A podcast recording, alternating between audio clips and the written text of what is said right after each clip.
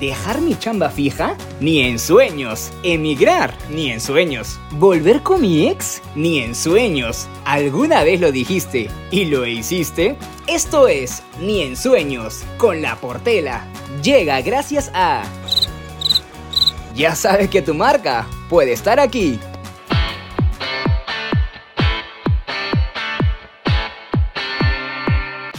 ¿Alguna vez escuchaste la frase no hay primera sin segunda? Si te resuena, entonces quédate, porque este es tu episodio, el número 25 de Ni en Sueños Podcast. ¿Qué tal? ¿Cómo estás? Soy Andrea Portela Polo, la Portela, y te doy la bienvenida a este nuevo episodio, el número 25. Ni en sueños pensé volver a trabajar en radio. Y es que te juro que no pensé volver a trabajar en un medio que tanto me apasiona, que tanto me gusta y que hoy venía pensando, ¿no? Venía caminando en medio de la lluvia, tú sabes que estamos en, en un momento en el que de verdad el país está con todo el tema de las lluvias en el norte del país, que en Lima por primera vez estamos como que teniendo un poquito más de lluvia, más de lo normal en realidad. Y dije, bueno, voy a caminar para saber sobre qué voy a hablar, de qué va a tratar este nuevo episodio. Y mientras pensaba y pensaba, tuve una conversación muy bonita con una amiga que justamente también ha trabajado en radio. Y hablábamos, pues, ¿no? De cómo era antes, cómo es ahora, cuántas cosas hemos aprendido, cuántas cosas han pasado. Y dije, ya lo tengo. Pero ¿para qué voy a, para qué voy a buscar más? Gracias, Chinita, porque hoy este episodio te lo dedico. Y también se lo dedico a la portela que empezó a trabajar en radio y que alguna vez dijo, ala, no sé si lo lograré. Bueno, soy tu yo del futuro y lo lograste. Pero para poder decir, no hay primera sin segunda, tengo que contarte cómo fue la primera vez. ¿Cómo así empecé a trabajar aquí? O sea, tú dirás, oye, pero para trabajar en radio tienes que ser comunicadora, tienes que estar metida en las comunicaciones. La primera vez que tuve este llamado de la radio, era muy niña, tenía 11 años, 12 años, si no me equivoco, y fue gracias a Salserín con mucho swing. Eran los años 90, Salserín había llegado a Lima y recuerdo que se presentaron en Radio Panamericana.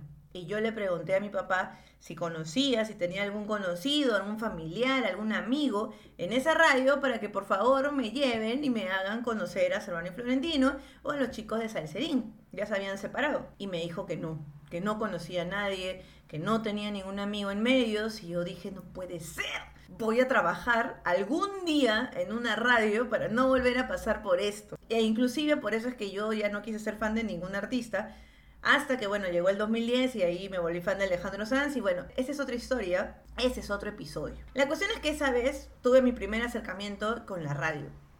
Fue la primera vez que yo dije, me gustaría trabajar en radio, voy a trabajar en radio. Mi motivación en ese momento era trabajar en radio para poder conocer al artista que me gustaba en ese momento. Años después decido estudiar ciencias de la comunicación y especializarme en audiovisuales. Era mi feeling. Yo había llevado cursos de publicidad, había llevado cursos de periodismo, relaciones públicas, periodismo de TV, periodismo radial y todo lo que tú quieras, pero la parte audiovisual, que era radio y televisión, era lo mío. A mí me encantaba, a mí me vacilaba. Yo sabía que audiovisuales al inicio no iba a ganar mucho, pero no me importaba. Claro, eso decía a esa edad. Pero igual era muy apasionante esa rama. Y la verdad no me arrepiento de haberla elegido. Tal vez en algún momento pensé y dije, ta madre, me hubiera metido publicidad, me hubiera ganado más plata desde el inicio. Pero bueno, son cosas que uno va viviendo durante su carrera y durante su camino, pues, ¿no? Entonces, cuando yo estaba en noveno ciclo, en este hablo del año 2007, ¿sí? En el año 2007-1, sonaba una radio que se llamaba Viva FM, los 104.7, que imagino si eres de mi edad, eres noventera, por ahí, te debes acordar de esa radio. Y si no, Viva FM fue una radio de Latin Pop, estaba pues en su auge allá por los 2000, 2007, 2008, el Latin Pop estaba recontra full. Y esa radio era la radio pues de Latin y a mí me encantaba. O sea, yo escuchaba otras radios, pero siempre iba ahí a escuchar latín. Y cuando yo estaba en noveno ciclo, me moría por entrar a esa radio. Me moría por trabajar en esa radio. En esa época ya el grupo RPP pues era súper conocido, CRP también y todo. Pero la, este, la radio que yo te estoy mencionando, Viva, estaba dentro del grupo Radio Corp. Un grupo mucho más chiquito y eran solamente dos radios. En esa época eran OK Radio y Viva FM. La cuestión es que yo empecé a mandar mi, mi, CV como loca y nada, de nada, de nada. La primera vez que yo empiezo a hacer prácticas en radio fue en CPN Radio, que era una radio informativa, una radio de noticias, hace mucho, bueno, en esa época pues, ¿no? 2007. Ya no existe, obviamente, ese día lo compró la que ahora es Radio de la Zona, una gran radio del grupo RPP, pero ahí empecé yo, empecé en el periodismo, cuando esa no era mi rama, pero yo me moría por hacer prácticas por radio, en radio, mejor dicho, yo me moría por hacer prácticas en radio y fue la oportunidad que se me presentó y fue mi primera vez ya en una cabina de radio de verdad. Inclusive ahí empiezo a locutar. Yo no locutaba, o sea, yo no impostaba la voz, no sabía. Había llevado cursos de locución y todo, pero más que nada para hacer una conducción coloquial, más musical. Pero ahí conocí a locutores pues de noticias y recuerdo que una vez una, una locutora faltó y preguntaron quién sabía locutar y yo dije, yo, yo, yo, yo. Y fui a la cabina y empecé un día, dos días y después ya estaba locutando noticias, estaba preparándome ya, impostando la voz y, y hablando pues noticias, ¿no? Esa fue mi primera vez ya locutando al aire. Inclusive tuvimos una secuencia con una amiga ahí, tipo magazine y todo chévere. Entonces ahí ya empecé mis primeros pininos en la radio y dije, miércoles, esto es lo mío, esto es lo que yo quiero para mí y para el resto de mi vida. Quiero hacer radio. Claro que ahí yo todavía miraba a los otros grupos, que todavía muy lejano. La vida también me llevó a, bueno, ya ahí me fui, me fui a hacer otro, otras chambas, empecé a trabajar en lo que era publicidad, casting de publicidad, etcétera, ¿no? Hasta que entro a una de las primeras a una de las primeras agencias digitales en el 2010. Yo obviamente me metí ahí porque estaban pagando más de lo que yo en ese momento estaba ganando. Y dije, ah, no, yo quiero hacer esto. No sabía nada de redes sociales en esa época, tal vez del 2010. Con las justas, Twitter había entrado, las marcas ya vieron una necesidad de entrar a las redes sociales. Todo el mundo estaba en esa época solo en Facebook y muy pocas marcas habían entrado a lo que era Twitter. Era lo único que existía en esa época, para que veas. Twitter era lo máximo en el 2010. Ya no, es, no, es, como ahora que todo el mundo entra y se queja y solamente tira odio. No, era una, era una, de verdad, una red social muy chévere. Y esa experiencia de un año, un año y medio casi que estuve en esa agencia, fue la que me permitió entrar a radio. Y tú dirás, pero ¿qué tiene que ver? Tiene que ver mucho, porque la radio en ese momento ya también se ve la necesidad de tener algo digital muy aparte de la página web, porque ya las redes sociales estaban entrando a comunicar, a, meterse mucho dentro de la radio. No era lo que es actualmente, obviamente, pero ya tenía un rol importante para poder conectar con los oyentes. Entonces se presenta la oportunidad de entrar como productora digital a radio, adivinen qué radio, a Radio Viva FM. Mando mi CV. E inclusive una amiga de la universidad, en realidad es la que me jala porque ella ve mi CV, no ves que yo lo había mandado, lo ve se acuerda de mí y le dijo a la que luego fue mi jefa, oye, yo la conozco, y es de mi universidad, yo estudié con ella en noveno y décimo, es responsable y todo, ¿ves? Por eso tienes que estar, tienes que ser responsable en la universidad, tienes que darlo todo, darlo todo, porque tú no sabes dónde, en qué momento se te va a cruzar alguien con el que tú estudiaste, con el que tú hiciste grupo, y es tu momento también de demostrar, oye, me gusta esto, soy responsable, entonces puedes, pueden contar contigo en esa chamba. Y eso fue lo que pasó. Y así en el 2011, en marzo del 2011, empecé a trabajar en Viva FM. En esa radio que tanto yo había dicho, miércoles me muero por trabajar ahí, quiero estar en esa cabina, quiero escuchar esas canciones de Latin Pop. Era mi momento, estaba Yerau en esa época. O sea, mira, artistas de Latin Pop, Víctor Muñoz, Chino y Nacho al inicio. Ya eran Chino y Nacho en esa época. Y la verdad para mí, trabajar ahí fue increíble. Yo era productora digital, me encargaba de toda la comunicación digital de la radio, pero estaba ahí, al lado de la cabina. Este, ya era mi primera vez tratando pues con los, los chicos, con los conductores, con los chicos que hacían controles, con el programador, con el productor. Era muy, muy bacán y esa fue mi primera vez en una radio. Tú dirás, wow, era una super mega radio. Era una radio chiquita, o sea, a comparación de lo que vino después, créeme que era una radio muy pequeña y con una audiencia también pequeña, tanto en digital como al aire. pero en una radio pues que todo el mundo la conocía y de verdad fui muy feliz en, ese, en esa primera etapa de radio.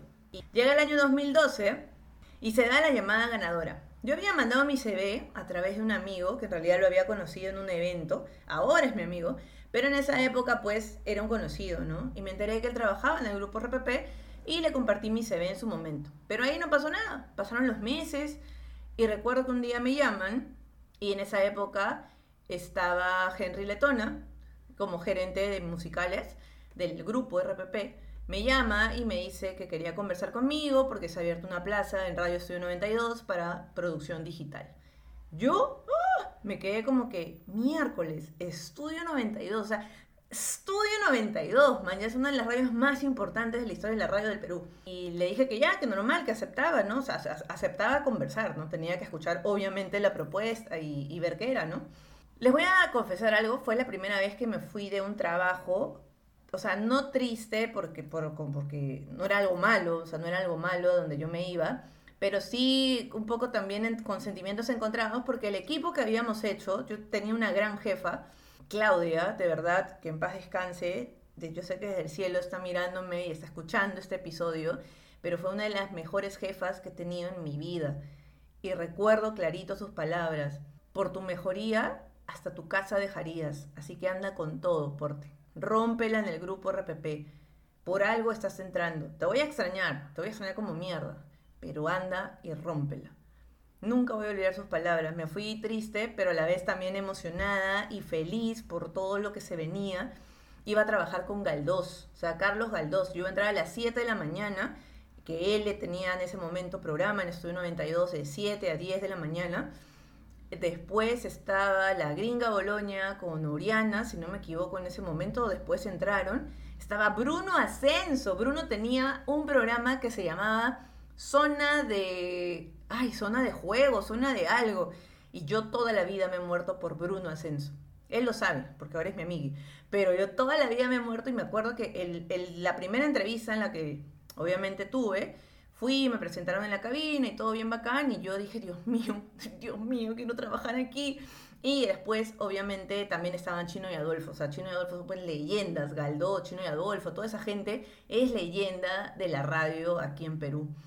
Entonces, así fue. Y luego ya me dicen que entro y todo. Y empezó una gran, gran etapa en la radio. O sea, entre la relación que yo tenía con la radio hasta ese entonces era como que no tan, tan cercana, no tan, tan así, hasta que llegué al grupo RPP, porque ahí ya respiras radio desde que entras al, edificio, las cabinas, no solamente estaba la de Soy 92, en esa época pues estaba la zona, esta felicidad, esta oxígeno, esta corazón, o sea, son las radios que ahorita, por ejemplo, existen. Y te las voy a decir en orden, ¿ya? En orden de cabina. Megamix, que es la nueva radio, los 96.7, que es la radio que escucha de todo.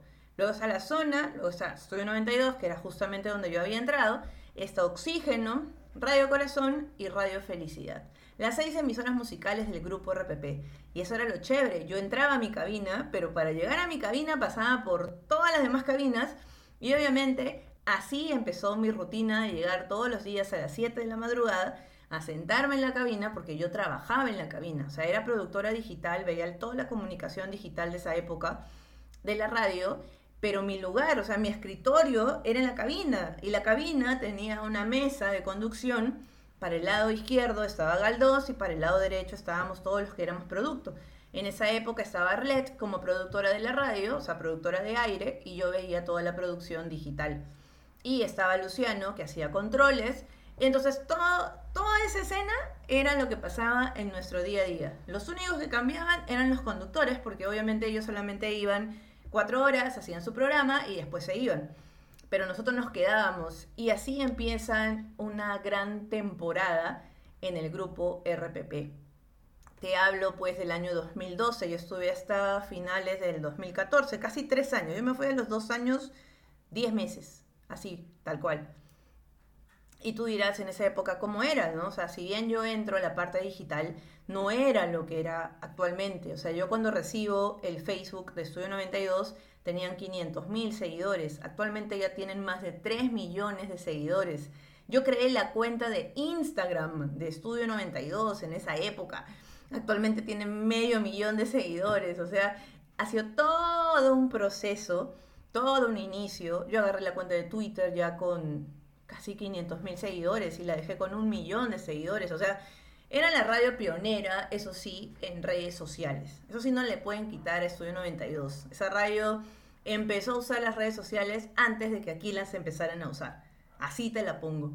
Y de verdad fue una gran etapa, o sea, estar al aire por cuatro horas con Carlos Valdós. ¿Tú sabes lo que es estar al aire con Carlos Valdós? Entonces la maestría en Correa que tuve con él, y obviamente al inicio sí te choca, porque obviamente van a hacer bromas y jodas, y estás al aire, o sea, no es como que te puedes picar o cosas así, no, yo aprendí con ellos y con Chino y Adolfo a tener una maestría a no picarse. No te puedes picar en medio de tanta joda 24/7. Pero eso es algo que, que agradezco y que de verdad digo, miércoles, qué afortunada he sido de poder trabajar en este momento de la radio, conocer a estas personas, talentazos, no solo al aire, sino también detrás del micrófono. Gente increíble, conocido, artistas que han llegado.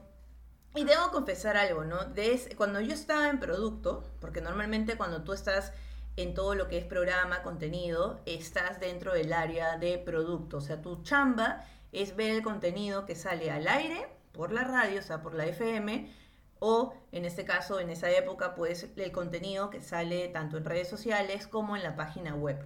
En esa época comercialmente era diferente.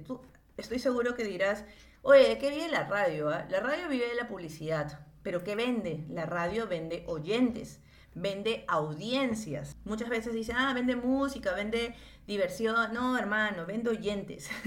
Yo cuando voy a una marca le ofrezco mi audiencia, obviamente también mi contenido. El contenido es muy importante. Tú puedes tener millones de seguidores, pero si no tienes un buen contenido, entonces tu valor agregado como que se ve un poco, un poco raro, pues, ¿no? Así que en esa época era así. La parte comercial era mucho más metida en la página web. En cambio ahora han pasado seis años. Claro, porque yo he vuelto al grupo RPP. Yo me fui terminando el 2014 y regresé seis años después, igual también en marzo, un 16 de marzo. O sea, cuando tú escuches este episodio, yo estoy a punto de cumplir tres años de esta segunda temporada o ya cumplí mis tres años de mi segunda temporada en el grupo RPP. ¿Quién diría cuántas cosas pasaron en esos seis años? Yo cuando me voy de la radio no me voy porque me llevo al pincho, no, no, pero todos querían, todos siempre hemos querido crecer, todos queremos crecer, queremos hacer más cosas. Yo quería estudiar, yo quería seguir estudiando, quería seguir especializándome, porque recuerden que yo soy audiovisual de radio, pero yo aprendo el manejo de redes sociales trabajando en esa agencia digital, en esa primera agencia que sale en el 2010. Si yo no me hubiera dado la oportunidad de trabajar en una agencia digital que en esa época la conocía con las justas su dueño, imagínate, nunca hubiera podido entrar a la radio. Si hubiera estado ahí insistiendo, por tener un programa, por tener, por producir y tanta cosa que es como que lo normal, o era, mejor dicho, lo normal para entrar a una radio, es muy probable que tal vez no lo hubiera logrado. O quién sabe. Pero mi forma o mi momento era entrar a través de lo digital. Por eso yo le tengo mucho cariño también en la parte digital porque me permitió cumplir ese sueño de trabajar en radio. Qué loco, ¿no? Y tú dirás, oye, pero ¿por qué volviste? Bueno, como te decía, no todos queríamos crecer, todos queremos crecer, yo quería especializarme. Y fue así que al, cuando yo decido irme, me voy a hacer mi especialización en digital e hice un diplomado en ISIL, me acuerdo, en el 2015. Al irme, con mi liquidación y todo, este, yo me metí mi diplomado, me compré mi carro, me acuerdo. y siempre jodían porque decía, oye, la gente que se va, pucha, se compra carro, se va de viaje. Y claro, pues porque ahí te salen, te sueltan siempre cuando tú sales de una chamba hay una platita que te cae. Pues, entonces yo decidí invertirla en este diplomado para ya poder tener pues mi especialización en digital, que obviamente también empíricamente había aprendido durante todos esos años trabajando tanto en Vive FM como en Estudio 90. Y así fue, o sea, si ahora yo tengo que agradecerle a alguien de esta primera temporada, yo le agradecería mucho, muchísimo a Galdós, que en su momento me hizo renegar pero hay muchas cosas que él me dijo en esa época que hoy le agradezco. Yo nunca voy a olvidar que de verdad Galdós me dijo, sácate la mierda, Porte. Es tu momento ahorita de trabajar, de trabajar como mierda y ahorrar. Ahorrar para esos estudios que quieres hacer, para ese viaje que quieres hacer, porque en esa época obviamente este, no era que ganaba un montón tampoco, ¿no? Pero quería hacer muchas cosas y él sabía que yo quería hacer muchas cosas. Esas palabras para mí significaron mucho y yo le agradezco. Y ahora que lo veo en esa segunda temporada, en otra onda, que está mucho más maduro, todos hemos madurado, creo yo, todos hemos crecido emocionalmente también. Y digo, miércoles, ¿quién diría, no? O sea, ahora voy y, y le hablo y todo, pero es otro feeling porque siento que de verdad estoy agradecida con él. Así que es Charlie, Charlie Sheen, como te decía en esa época. Si escuchas este episodio, ya, de verdad, gracias por eso. Arlette también es parte importantísima de esa primera temporada, no solo por su amistad, sino por todas las cosas que aprendí de ella. Es capísima, es la mujer más creativa que he conocido en mi vida. Y Luciano, Luciano Vargas, que tengo amistad todavía con él, en realidad tengo amistad con los tres, o sea, es algo que de verdad agradezco. Chano, si bien sabes, si escuchas Estudio 92, él está ahorita en Madrid, él tiene un programa, lo hace desde España, y es un gran amigo, ¿no? Un gran amigo que, una amistad que ha trascendido fronteras y que continúa actualmente porque los dos seguimos trabajando pues para el grupo RPP este 2023. Y, y agradezco también a todas las personas que, que pasaron durante esa primera temporada, grandes amigos que hice, productores, otros productores digitales, controles. No, hay mucha gente que continúa desde esa primera temporada y que yo ahora los veo y de verdad soy feliz porque obviamente son mis amigos pues de antaño, pero cada uno ya en un diferente momento. Así que agradezco eso, de haberlos podido conocer, de poder decir, oye, son mis amigos, son mis amigos de hace tiempo, manjas, no son mis amigos de ahorita, de este año, no, yo los conozco desde chivolos, bueno, no tanto chivolos tampoco, pero en su juventud, pues, ¿no? Todos hemos tenido una juventud. Así que esa ha sido la primera temporada de Andrea Portela trabajando en el grupo RPP. Y es la primera parte que yo te quería contar, porque no hay primera sin segunda. Esos seis años en los que estuve haciendo otra cosa, me metí bastante en la parte digital, trabajé en una agencia digital en Find a Sense, viéndola a Coca-Cola Company y aprendí muchísimo. O sea, ya trabajar en una agencia desde digital es el mood es completamente diferente. La onda no es la misma. Y les juro que a mí me chocó al inicio, porque una cosa era trabajar en una cabina de radio, donde todo el día estás generando contenido, donde todo el día la gente está pues arriba, con el ánimo arriba, a mil por hora, como se dice, y luego pasar a una agencia mucho más tranqui en ese sentido, a mí sí me chocó al inicio, y me chocó un montón. Yo extrañé un huevo la radio, inclusive dejé de escucharla porque de verdad me, me, daba, me daba feeling, o sea, me daba penita. Yo extrañaba mucho la radio. Yo no me fui porque me llegó altamente, como te decía, sino porque quería hacer otras cosas y también quería ganar más. Entonces, obviamente es por eso que digo, bueno, hasta aquí llegó esta etapa, vamos por más. Pero la vida es así, uno se va por diferentes caminos, aprende más cosas, vive otras cosas, y si algo tiene que regresar, que no sea tu ex, ¿ah? porque no me vas a venir ahora a decir, ah, volvió mi ex. No, no, no. Estamos hablando aquí de chamba. Estamos aquí hablando del lado profesional, de hacer lo que te apasiona, lo que de verdad te gusta. Cuando a veces se presentan las oportunidades para volver a hacer algo que antes te gustaba, puedes aprovecharla, pero no las vas a hacer igual porque tú ya no eres la misma y yo definitivamente ya no era la misma. En el año 2020 había regresado de hacer una maestría en España, había conocido otro mercado, yo ya tenía también en mente dónde quería trabajar, con qué equipo y en qué tipo de empresa. No me voy a olvidar que de verdad durante esos meses que yo estaba buscando chamba, que estuve en algunos proyectos, le decía mucho a Diosito, de verdad quiero trabajar en un lugar que me permita hacer lo que me gusta. O sea, quiero disfrutar lo que, lo que hago. Y quiero que me traten bien, que me cuiden bien y que valoren mi chamba. O sea, yo en ese momento no estaba pidiendo ganar un culo de plata, como en algún momento sí lo he pensado y lo he deseado. Mi prioridad era trabajar en lo que me apasionaba, trabajar y hacer lo que me gusta y sobre todo disfrutarlo. Disfrutarlo yo como, como profesional y disfrutar el equipo. Y es así que en febrero del 2020, exactamente tres semanas antes de la pandemia, me llaman del grupo RPP, me llama un gran amigo y él me dice, oye, se ha abierto esta, esta plaza, ¿te interesa? Y para sorpresa de él yo le dije, sí, me interesa.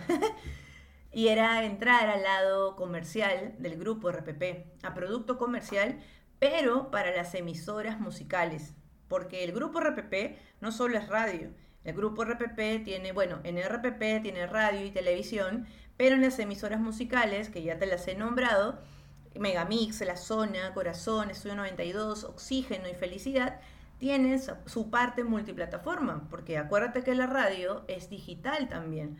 Entonces, aparte también hay Audio Player, que es la plataforma de audio digital donde puedes escuchar este podcast. Gracias a esa plataforma puedes llegar a este contenido de audio digital para que veas cómo ha evolucionado la radio, cómo ha evolucionado la chamba de las comunicaciones en nuestro país y también en el mundo, obviamente. Y también tenemos Hola. Tú dirás que es Hola. Es la línea de negocio de pantallas y de LEDs carreteros, todo lo que ves, toda la publicidad que ves en la calle, esa, esa es Hola, OH, Out of Home, como le dicen. Y es también una línea de negocio. Ahora que estés manejando, mira las pantallas, mira los paneles y cuando veas un letrero que diga Hola, esa marca es el grupo RPP. Y espero que cuando la veas te acuerdas de mí y digas, ay, sí, yo escuché eso en el episodio número 25 de Ni en Sueños, pensé volver a trabajar en radio de Ni en Sueños, para que veas, uno acá aprende, uno acá se divierte, uno acá puede hacer muchas cosas. Ese es el propósito de este podcast, compartir experiencias, aprendizajes de todas esas cosas que ni en sueños imaginamos vivir o hacer. Y yo ni en sueños pensé volver a trabajar en radio. O sea, yo ya me veía pues en otro lado, inclusive en otro país. Pero bueno, la vida quiso que regresara, entrara al lado de producto comercial. Entonces, al inicio, si te acuerdas, yo te estaba contando que yo veía mucho más lo que era el contenido, contenido de aire, el producto en sí, lo que el oyente escucha o lo que el oyente ve. Acá yo estoy del otro lado, ya estoy en la parte comercial, o sea, yo trabajo de la mano con los SORES, que son los que venden, los asesores comerciales, ellos van a los clientes y venden estas audiencias y estos contenidos que salen al aire, que salen en digital, que salen en televisión, etc. Pero yo trabajo para las emisoras musicales. O sea, yo veo toda la parte multiplataforma de las emisoras musicales. Y así como yo también hay alguien para RPP, que en este caso de mi equipo es Carlusca, está Jaime, que él ve deportes, él ve todo el planeamiento de las campañas, mi querida Pili Chávez, que es jefe, nuestra cabeza de todo el área de producto comercial. Tenemos un equipo muy, muy bacán, diferentes personalidades, pero que se complementan perfecto para poder llevar toda esta parte de producto comercial. Tú dirás, oye, pero ¿cuál es la diferencia entre un asesor comercial y la gente de producto comercial? Bueno, como te estaba diciendo hace un rato, el asesor comercial es el que vende y el producto, el productor comercial, en este caso que somos nosotros, generamos contenidos comerciales para clientes específicos. O sea, nosotros gestionamos esos contenidos. Si ya hay al, aire o en digital un producto que existe, lo valorizamos. Le damos un precio para que el asesor vaya y lo ofrezca.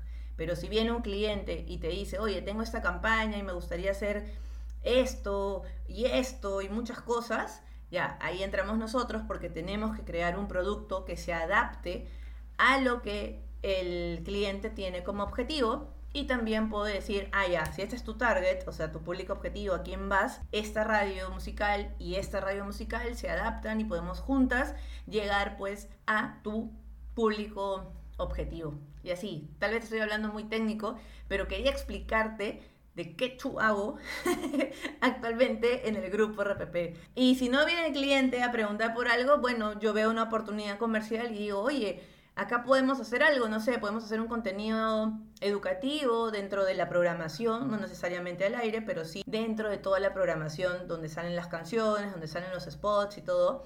Y podemos hacer, no sé, imagínate, unas pastillas de orientación vocacional. Que si escuchas Radio La Zona a partir de hoy, o sea, desde ahorita que estás escuchando este episodio, te vas a dar cuenta que hay un contenido que sale con una marca. Ese contenido lo hicimos desde el área de producto comercial. Presta atención a los 90.5 de la zona para que sepas también y digas, ah, ya, esto sí, sí, sí, lo escuché. Lo escuché en el episodio número 25 de Ni en Sueños Podcast. Eso es lo que yo ahora hago. ¿Por qué estoy tan feliz? Porque obviamente trabajo de la mano con las emisoras musicales. Yo estoy en el piso 8, para que te des una idea. Todas las cabinas musicales están en el quinto piso. Entonces mi vida, mi día a día, es del piso 8 al piso 6, que ahí está todo el área de marketing, los grandes, o sea, la gente, la gente de peso en ese sentido, que están, por ejemplo, Mateo, está Lourdes, está Miki, está Mario, que el pobre lo tengo ahí, Mario, hay que hacer esto, Mario, hay una propuesta, Mario, se puede hacer esto, porque ellos son también como que mis partners para saber qué cosas podemos ofrecer de producto. Porque no es que, ah, lo que se me ocurra, me levanto y digo, ay, voy a crear este programa, voy a crear esta secuencia y la voy a ofrecer. No, tampoco es así. Somos un equipo, somos diferentes áreas que sacamos adelante estos productos y estos contenidos y hay muchas coordinaciones también que hacer. Entonces, por eso es que trabajo de la mano con el área de marketing que ve pues todas las musicales. Y así cada área tiene también su propia radio, o sea, RPP es un mundo porque es la radio más grande del grupo RPP, es la radio número uno del Perú, o sea, es la radio que tiene mayor confianza, credibilidad y un montón de cosas que te podría contar ahorita, pero de eso se trata esta segunda temporada en el grupo RPP. Por eso es que te decía, no hay primera sin segunda. Agradezco un montón todas las cosas que han pasado en este tiempo que me llevaron a ese 2020, a ese febrero, a elegir el volver a esta casa que de verdad agradezco. El peor momento, pucha, fue lo mejor que me pudo pasar. Y que ahora, pues han pasado ya tres años de la pandemia, seguimos aquí y estoy contenta. Y estoy muy agradecida de verdad de trabajar no solo en radio, sino que trabajo en algo que me apasiona, trabajo en algo que me gusta, o sea, trabajo con productos que me vacilan, con gente de puta madre, tanto, en, el, tanto al aire como en los otros pisos que te he contado. Tengo una jefa súper capa, buenísima onda, que verdad todos los días te enseña algo y está ahí también pues para guiarte, ¿no? Entonces definitivamente he evolucionado en ese sentido, la radio ha evolucionado, la radio es multiplataforma, ya no solo es lo del aire, ahora hay contenido, por ejemplo en Audio Player hay contenido especial de audio digital. Entonces tú dirás, ah, es lo mismo que sale al aire. No, no es lo mismo, hay un contenido diferente dentro de esa plataforma. Si quieres darte una vuelta, yo te invito que entres a audioplayer.pe o que te descargues esa app que se llama Audio Player y ahí puedes encontrar un montón de podcasts. Tenemos como 80 podcasts, aquí está pues Ni en Sueños. Y también hay playlist y hay las radios en vivo de todas las radios. O sea, desde cualquier parte del mundo tú puedes escuchar este podcast y puedes escuchar las redes de las redes y puedes escuchar las radios del grupo RPP. Entonces, eso quería contarte hoy en este episodio especial, porque cada episodio para mí es súper especial. En este episodio número 25, qué loco, ¿llegaré al episodio 30? ¿Llegaré al episodio 50? No lo sé. Espero que sí. Depende de ti, porque también, o sea, que, que, esto llegue a más significa pues que lo puedas compartir, que más gente se pueda ir enterando de este espacio. Y bueno, Así pues, no hay primera sin segunda. Ni en sueños pensé volver a trabajar en radio, pero así es la vida. ¿Qué? ¿Ya te vas? Espérate, oye, una más y nos vamos. Obvio, no podemos irnos sin una más. Y es que estamos aquí en Ni en Sueños, tu podcast favorito, disponible en Audio Player y en Spotify. Ya sabes que puedes descargarte el app completamente gratis. Dale en Spotify seguir, porque hay una opción para dar seguir y también para valorizar. Y activa pues la campanita para que cada vez que salga un episodio nuevo puedas recibir la notificación tanto en Audio Player como en Spotify y estés al día de tu podcast favorito. Y hoy hemos estado hablando sobre ni en sueños pensé volver a trabajar en radio. Y la reflexión que me llevo o lo que me llevo de este episodio es que a veces tenemos que irnos de un lugar que nos gusta mucho para poder seguir creciendo, para poder hacer otras cosas, para poder seguir aprendiendo. Que eso no quita que puedas volver, pero definitivamente si volvemos a algún lado, no vamos a hacerlo. ¿Y por qué no poder compartir lo aprendido en este lugar que alguna vez te recibió? Así pasa. Tú no sabes qué cosa estás dejando hoy, tú no sabes cómo la vida puede dar vueltas Por eso siempre dicen vete bien, vete de la mejor forma de un lugar porque mientras la puerta siga abierta tú puedes regresar y puedes regresar de otra manera, de otra forma. Y eso es algo que agradezco mucho, el poder ahora trabajar en algo que me apasiona, que me gusta y que sobre todo disfruto. Eso es lo que creo que más agradezco. Y obviamente si te tengo que aconsejar algo, como me dijo mi jefa, ¿no? Por mi mejoría hasta mi casa de Y de verdad que han pasado cuántos años, eso fue en el 2012, han pasado 10 años, 13 años, 12 años por ahí y es una frase que a mí me marcó mucho porque a veces de verdad tenemos que tal vez soltar algo, dejar algo para poder seguir creciendo y eso es lo rico de la vida, de que podemos seguir aprendiendo y toda esa experiencia te puede permitir volver, pero no de la misma forma. Si tú estás pensando y dices, oye, pero sí, pues no, podría volver a hacer algo que me gustaba, podría tal vez recuperar el tiempo y ahora sí ir y hacer esto de una manera diferente. Claro que sí, no solamente estoy hablando en el trabajo, estas cosas pueden pasarte de nuevo, puedes tener una nueva oportunidad de hacer algo, de volver a empezar a hacer algo o simplemente de atreverte a hacerlo. Pero ojo, ahora eres otra persona, ahora estás en otro momento y tienes más experiencia. Esa es tu mejor arma, porque vas a poder utilizarla a tu favor. Si ahora estás más sana, si ahora has aprendido, por ejemplo, has llevado terapia, créeme que si vuelves a hacer algo, lo vas a hacer desde otra perspectiva, desde otra forma. Y esa es tu mejor bendición. Lo logré. Lo hice. Esto es un gracias, gracias, gracias con actitud. Secuencia nueva que de verdad agradezco tenerla y que dije vamos a meterla en en sueños porque agradecer es algo que nos permite seguir atrayendo cosas bonitas y cosas a nuestro favor en nuestra vida. ¿Y qué agradezco yo? De verdad, en este momento en el que estamos pasando por muchas cosas de la lluvia, agradezco tener un techo seguro, agradezco tener un hogar, o sea, agradezco poder regresar a un lugar seguro en medio de tanto desastre. O sea, agradezco tener a mi familia, a mi suegra, a mi esposo, tenemos salud, estamos contentos aquí, estamos tranquilos, estamos protegidos y de verdad agradezco eso. Ruego y pido también para que eso no llegue a mayores y para que las personas que no tengan los medios, de verdad, pucha, puedan encontrar la forma de estar bien, de recuperar lo material, pero que físicamente se encuentren bien. Y también ponte a pensar qué cosa agradeces. A veces nos quejamos de muchas cosas, nos quejamos del calor, nos quejamos que esto y no te das cuenta de que estás en un lugar seguro, de que tienes una casa que a pesar de que ha sido construida en un lugar que no está acostumbrada a las lluvias, lo está soportando. es algo que podrías agradecer. Algo más que puedo agradecer es poder estar haciendo lo que me gusta, lo que me apasiona, que es la radio. La radio es el medio que está más cerca de la gente y así suena cliché, lo es.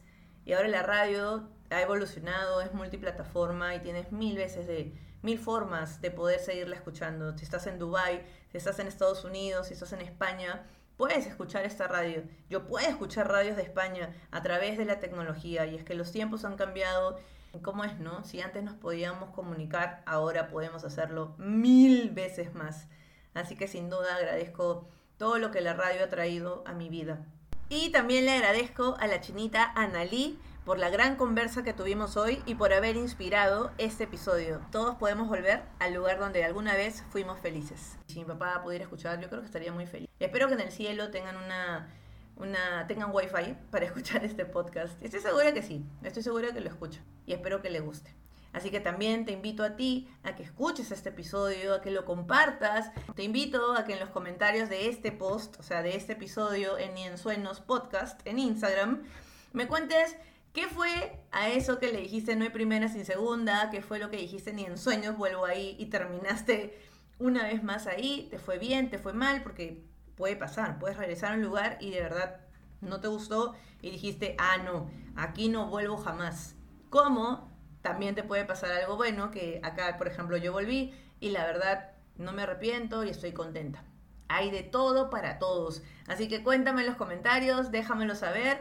Si alguien sientes que debe escuchar este episodio, por favor compártaselo, pásale el link o pásale el post para que conozcan y en Sueños Podcast.